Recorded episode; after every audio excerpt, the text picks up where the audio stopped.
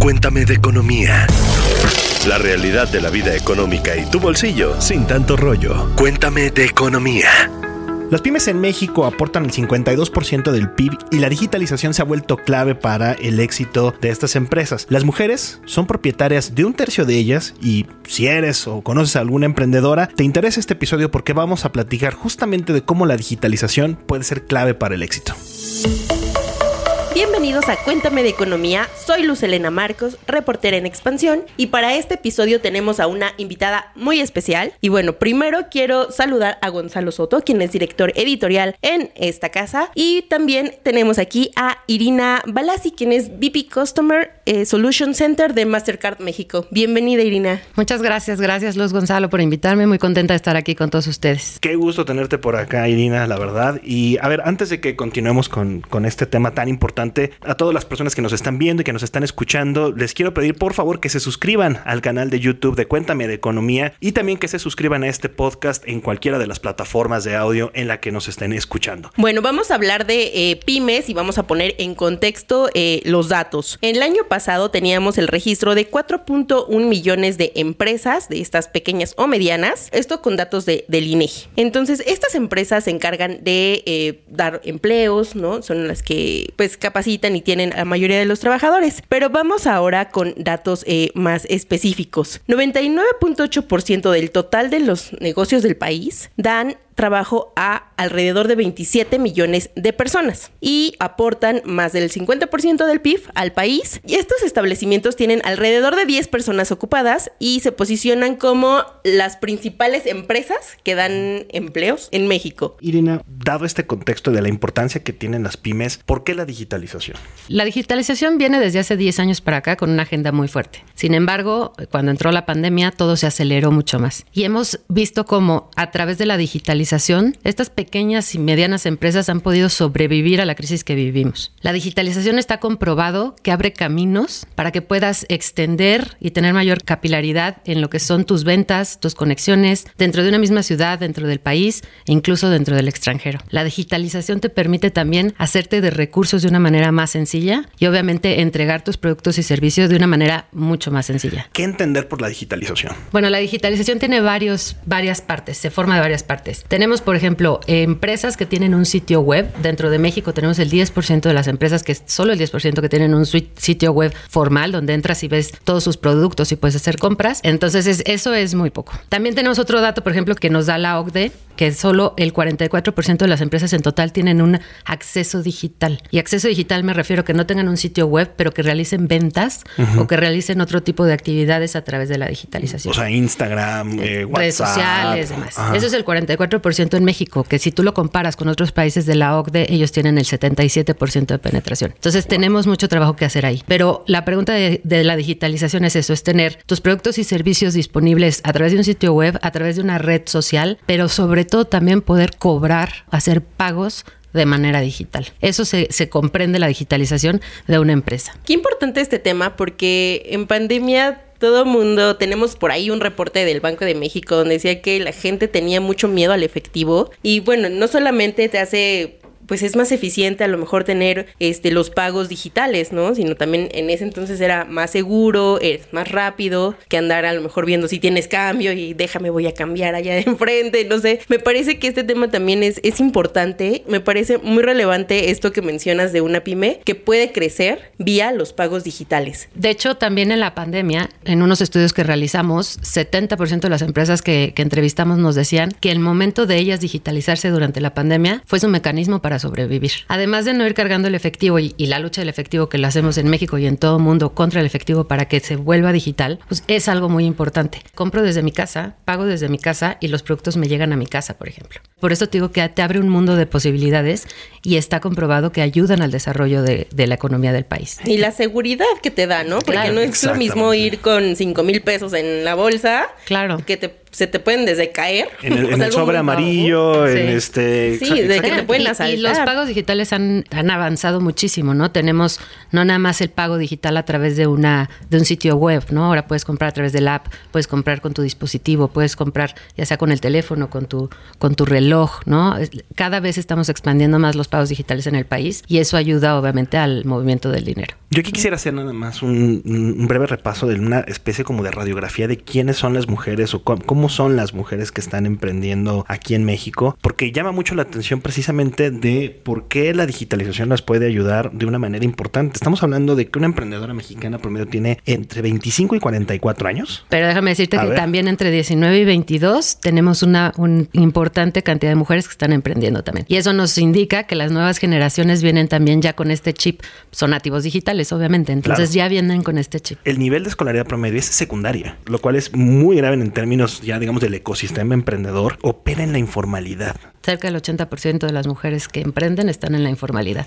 Ahí esta parte de la digitalización, ¿cómo puede ayudar justamente este perfil? ¿Cómo se obtiene esos beneficios con este perfil de, emprendedora eh, mexicana? Otra cosa de- del perfil que comentabas también es que tienen hijos. Hay algunas que llegan a tener escolaridad alta, como la universidad, pero generalmente no están en carreras que tienen que ver con la tecnología, que son las famosas STEM, ¿no? Por sus siglas en inglés, ciencia, tecnología, eh, matemáticas e ingeniería. Entonces, ellas pueden llegar a, digitalizarse, no necesariamente en la, o sea, no necesariamente volverse formales, que es lo que buscamos todos, ¿no? Pero pueden llegar a tener este mecanismo de digitalización a través de las redes sociales, que hoy es un punto muy importante para realizar compra y venta de productos y consulta incluso de servicios, comparaciones. Entonces, cuando ellas puedan implementar este mecanismo de digitalización, les puede ayudar. Hay otros datos también de las mujeres que hoy realizan ventas por internet, ¿no? O por catálogo.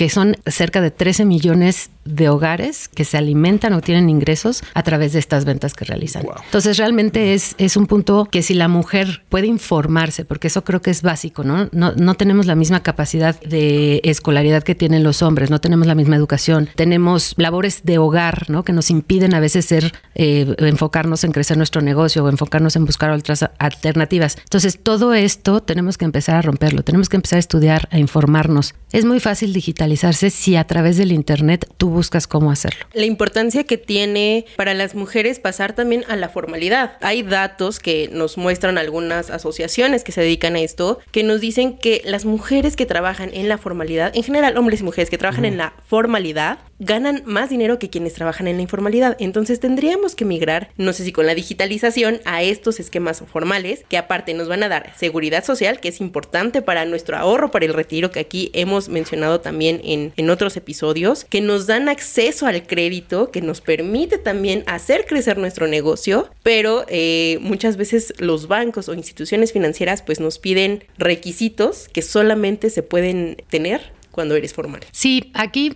hay muchas cosas, ¿no? Por ejemplo, el hecho de que sean informales, ¿no? Imagínate lo que ahorita platicábamos, ¿no? Que la- el perfil de la mujer empre- emprendedora, pues tiene uno o dos hijos. Si está en el mundo informal, no tiene lo que tú dijiste, deja tú el retiro, no tiene acceso a, a cobertura médica. ¿Sistema de salud? Al sistema de salud. Entonces se, se te enferma un hijo y imagínate, ¿no? Te descapitalizas por completo. Este tema de la seguridad, tanto en salud como para tu retiro, es importantísima. La otra es que mientras no sean formales y no, no registren sus ingresos, no van a tener acceso al crédito. Y si llegan a tener acceso al crédito, Luz, son tasas Altísimas. altísimas porque es la persona que está prestando de su dinero y jugando con los intereses, ¿no? De las personas y pues están jugando con su economía y con su patrimonio. Y hay otro, otro punto también aquí que es apoyos gubernamentales. Si ellos no se vuelven formales, ¿no? No van a poder tampoco accesar a apoyos gubernamentales. Y hoy hay muchos apoyos que te pueden ayudar, no nada más a mujeres, a mujeres y a hombres emprendedores. Pero tienes que pasar esa barrera y volverte formal. Y bueno, Irina, ya hemos platicado mucho acerca del perfil de la mujer emprendedora mexicana, pero yo quisiera saber, y seguramente también nuestra audiencia, qué herramientas son las que desde Mastercard y desde, desde la experiencia que ustedes tienen ahí han podido implementar justamente para apoyar todo este tema de la digitalización. Sí, claro, mira, en Mastercard Mastercard es parte de nuestro ADN apoyar a las pymes, ¿no? Eh, globalmente y localmente, porque como lo dijimos, son el corazón de la economía. Tenemos un programa, por ejemplo, que se llama Strive, que tiene un capítulo en México, donde nuestra meta es apoyar a 400 mil pymes en los siguientes tres años para que entren a la economía digital. Y tenemos ahí una red de mentorías, tenemos capacitación y tenemos herramientas para que puedan digitalizarse. Tenemos otra alianza, ¿no? Que es el, Digital Country Partnership,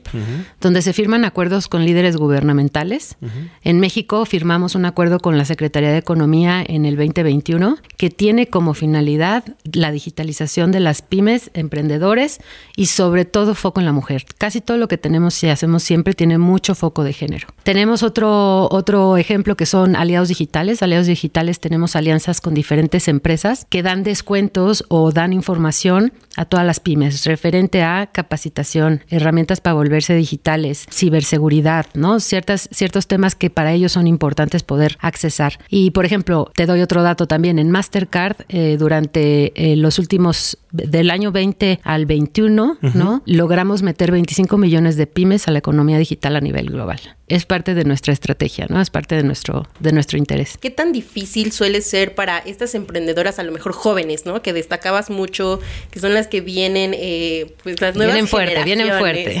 Sí, que, que vienen ya con estos ánimos de emprender su propio negocio, ya sea para aumentar sus ingresos, ya sea porque a lo mejor las despidieron, porque están buscando la manera tener más ingresos y, tener un empleo, ¿no? o solamente quieren. sí, también que les gusta y, quieren ellas, eh, bueno, poner su negocio. Pero ¿qué tan difícil o qué tan costoso puede ser para una persona que va empezando? Te digo que hay muchos niveles de apoyos, ¿no? O sea, puedes empezar a través de las redes sociales, como te decía. Las redes sociales es una alternativa muy fuerte para el autoempleo. Tú puedes abrir tu red social, no necesitas una gran inversión, porque no necesitas tener un local, una infraestructura, ¿no? O sea, puedes tener tus redes sociales a, a, través de la cual vendas tus productos o servicios. Entonces, eso no es costoso. Todo tiene un costo, ¿no? Pero obviamente no es algo, ajá, tiempo y conocimiento, porque también sí. está comprobado que si tienes nada más la red social, el sitio web, pero no tienes capacitado al tu personal o a ti misma, que eres quien va a realizar las ventas o la administración del negocio, etcétera, pues obviamente no vas a poder